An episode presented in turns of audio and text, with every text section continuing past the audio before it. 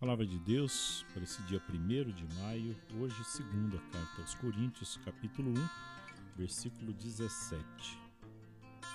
Será que fui leviano por ter esse propósito? Ou acaso meus planos se inspiram em razões humanas e por isso ficam oscilando entre o sim e o não? Essa é a palavra que nós ouvimos hoje. Olha, para muitas pessoas, uma das maiores dificuldades é dizer não. Você não precisa provar nada para ninguém. Procure ser fiel aos seus próprios sentimentos, seus princípios. Não faça nada contra a sua vontade só para agradar os outros. O mais importante é não se preocupar excessivamente com opinião alheia.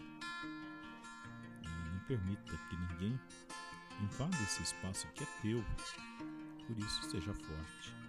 Seja você mesmo. Isso é muito importante. E eu convido você, nesse momento, a conversar com o Senhor, que todos os dias nos traz uma palavra nova. Ele está bem perto de você. Converse com Ele.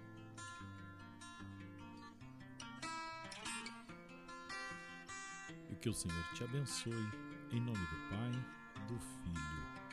Espírito Santo. Amém. Que você tenha um dia muito abençoado. Um grande abraço.